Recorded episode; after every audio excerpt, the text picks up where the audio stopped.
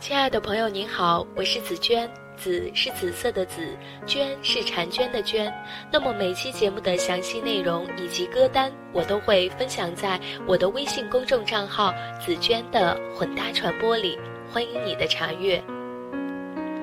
我时常会对与我探讨如何提高表达能力的朋友说，我希望很多意识和方法能够自然渗透到你的生活当中。因为我相信，凡是需要咬着牙用力坚持的事情，都很难真正持续，而只有自己真正感兴趣的事情，才会在不知不觉的努力当中不断获得提升，直到让自己焕然一新。本期节目来分享作家毕淑敏的文章《心理学教授的弟子》。Go ahead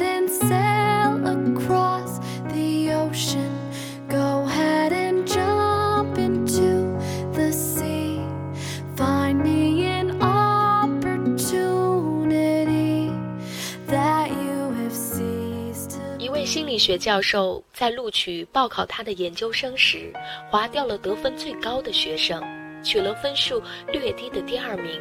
有人问你是不是徇私舞弊，或是屈服于什么压力才舍高就低？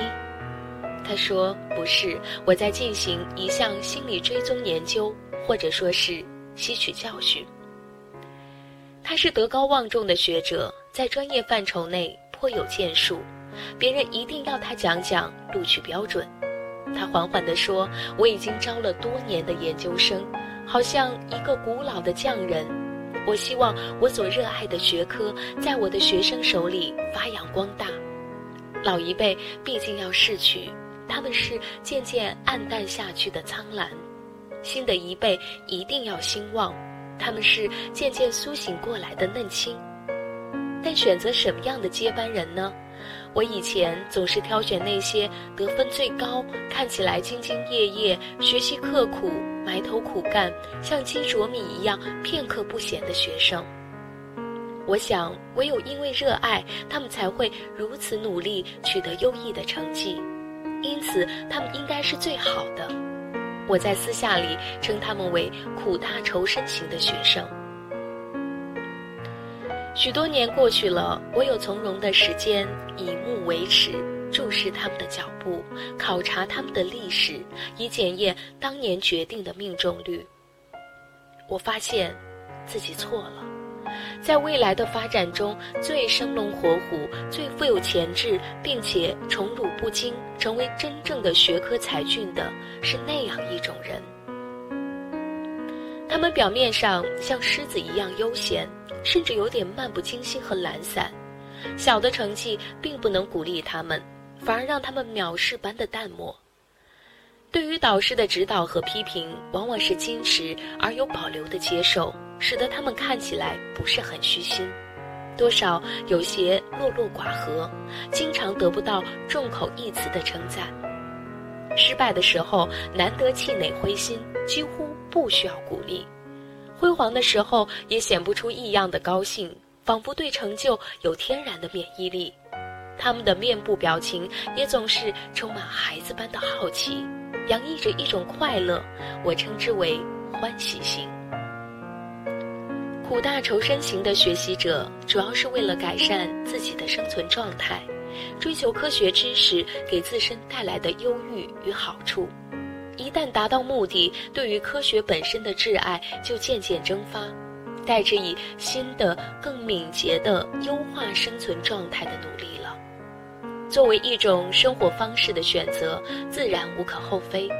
但作为学业继承者，则不是最好的人选。欢喜型的学习者，也许一开始他们走得不快，脚力也并不显出格外的矫健，但心中的爱好犹如不断喷发的天然气，始终燃烧着熊熊的火焰，风暴无法将它吹熄。在火光的引导下，欢喜型的人们边玩边走，兴趣盎然地不断攀登，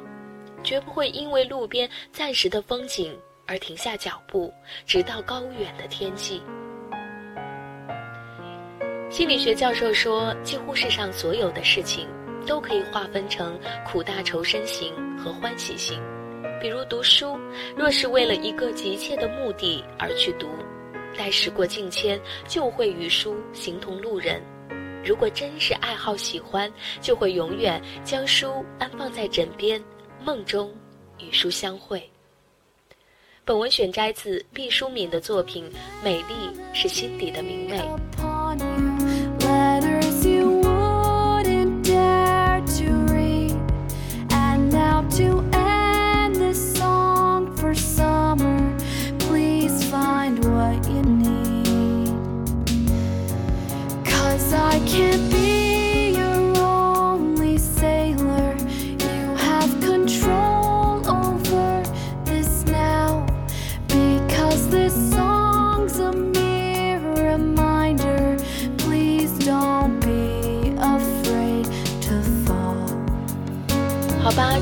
本期的文章分享。那在听了上期节目《整形能使一个人美多久》之后，听友秋商一起说：“时间带不走心底的阳光，有了心灵的滋养，容颜可以让时光驻足。”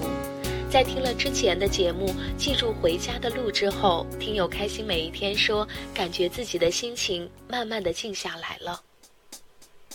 好吧，谢谢听友们的收听，也非常希望每一个听到节目的你都能发给我你的听后感想。如果喜欢这期节目，还请记得转发到你的朋友圈。拜拜。